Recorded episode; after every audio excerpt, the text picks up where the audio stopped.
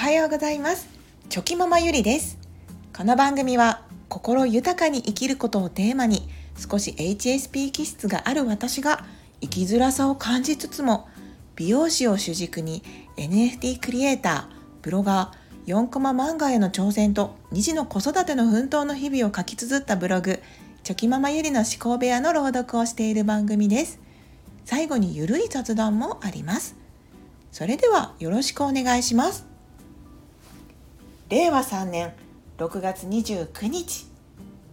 家事時短献立の考え方。前編。毎日毎日献立を考えるのって本当に大変ですよね。そしてこの献立を考える時間がよくよく考えてみると意外とものすごく時間がかかっていて大切な時間を圧迫していることに気がつきました。もちろん家族が食べるものなのでしっかりとしたメニューで栄養バランスも考えなければいけません。どうすればもっと早く献立を考えることができるのかと思いそこから私の試行錯誤がまた始まります。1週間でメニューを固定。まずは1週間分のメインメニューをある程度固定してしまうという方法です。月曜日はメインお肉揚げ物。火曜日メインお魚煮魚。水曜日メインお肉焼く。木曜日丼物。金曜日メイン魚。焼く？土曜日パスタやうどんなど日曜日メインひき肉みたいにある程度自分の中で大まかな分類を決め固定化してしまいます。そうするとそこに当てはめていくだけなのでそこでも考えるのが少し楽になります。我が家ではメインの肉や魚などのタンパク質と小鉢2つ野菜やきのここんにゃくなどのビタミンや食物繊維汁物ご飯で献立を構成しております。魚料理の日であれば夫が少しタンパク質的に物足りないようなので小鉢のおかずでひき肉やウインナーなどのタンパク質を少し混ぜたりします。お肉料理などの時に揚げ物などちょっとカロリーが高いおかずになる時は小鉢を野菜多めのものにしたりして少しヘルシーになるようにバランスをとったりしています。そして小鉢の中でも1つ目は冷ややっこやサラダや和え物などの冷たいものであればもう一方の小鉢は煮物や炒め物だったりして温かいもので考えるようにしています。さらに余裕があれば食感でもあまり柔らかいものばかりで偏ってしまったり硬いものばっかりにならないように気をつけています。とはいえどそんな完璧な献立は組めていないと思います。1週間の中で魚は何日食べたいかななど自分の中でこれはと思う食材から組み込んでいけば摂取したい栄養も忘れることなく取れるのでおすすめかなと思います。1週間に一度献立を組む時間の確保。ついつい忘れてしまいがちですが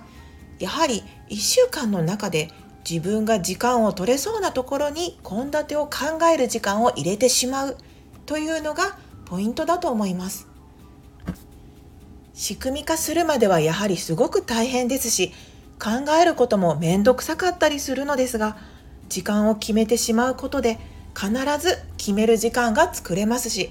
そこで1週間分考えてしまうと後で結果的にすごく自分自身が楽できます。1週間分考えることのメリット。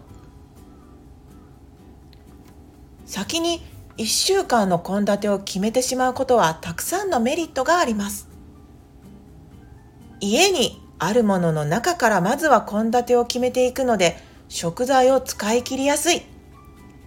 家にないものだけを買いに行けばいいので無駄な買い物が減る。結果お金も貯まりやすくなる。買い物に行っていた時間を減らせるのでその時間を他の時間に回せる。献立が分かっているので前日の隙間時間に次の日のメニューの下準備ができる。前日の夜次の日のメニューが分かっていると頭の中で作業の流れを予習できるので朝から効率よく動くことができる。作り置きできそうなメニューも隙間時間に作ることでまた他のために使う時間を作ることができる。というふうにこんなにもメリットがたくさんあるのです。この仕組みを作るまでは私は毎日スーパーの広告をチェックし安いものを買うために必死に毎日通っていたのですが結果的にいらないものまで買ってしまい今月もお金使いすぎたなと反省することもしばしば。でもこの献立の仕組みを習慣化できるようになってからの今では買い物は週1回多くても2回までで何とか行けています。そして結果的に買い物の量が減っているので無駄遣いも減らすことができました。時間を確保すると考えた時に本当に意外と気にすることを忘れる買い物ですがとにかく時間がもったいないんです。時間を計りながらどんなに急いで買い物を終わらせようと思っても行き帰りの時間を含め全体的に30分前後はかかってしまいますし買い物をすることで体力的なパワーも使ってしまいますし買ってきたものを冷蔵庫に入れたり冷凍したり野菜などを保存しやすい状態に整えたりすることも買い物の労力とセットで作業量が増えてしまいますのでトータル1時間は結局時間を使うことになってしまうのです。そして疲労感もいい感じに残っているのでまだ1日の前半なのにすでにあー疲れたとなってしまいます。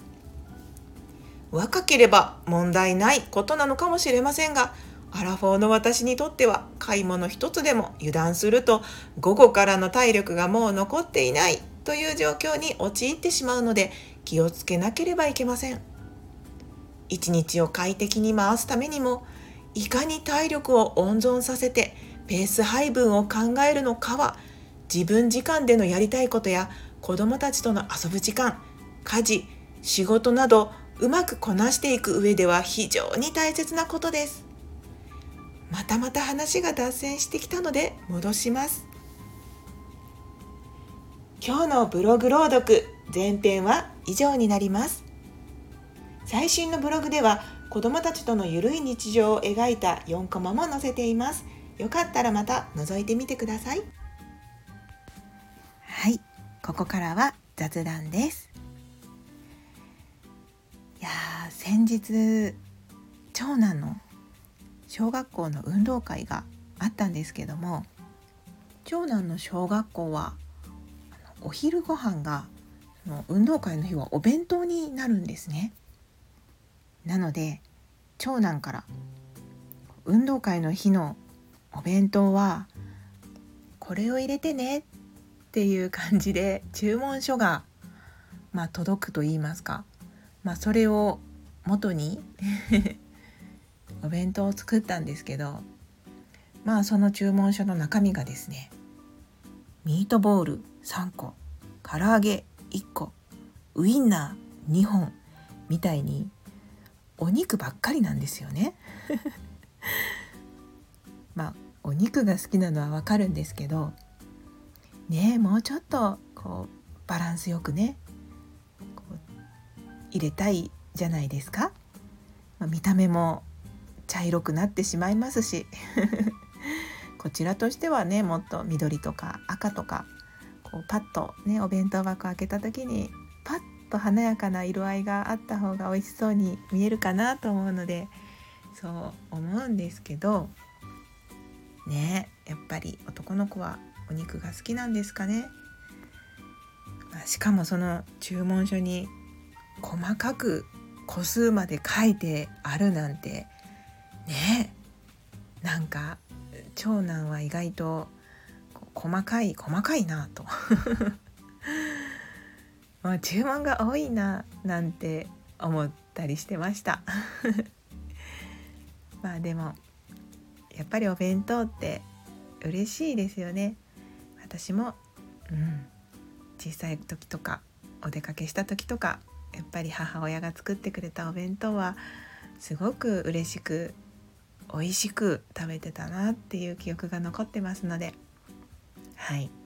まあどんな注文書が来ても私も文句を言わずに頑張って これからも作っていこうと思っています。はい。今日の雑談はここまでにしておきます。はい。それでは昨日より今日今日より明日一歩でも前進。この番組があなたの今日の一歩への心の栄養になれたら嬉しいです。今日も最高の一日をお過ごしください。ありがとうございました。ではまた。明日。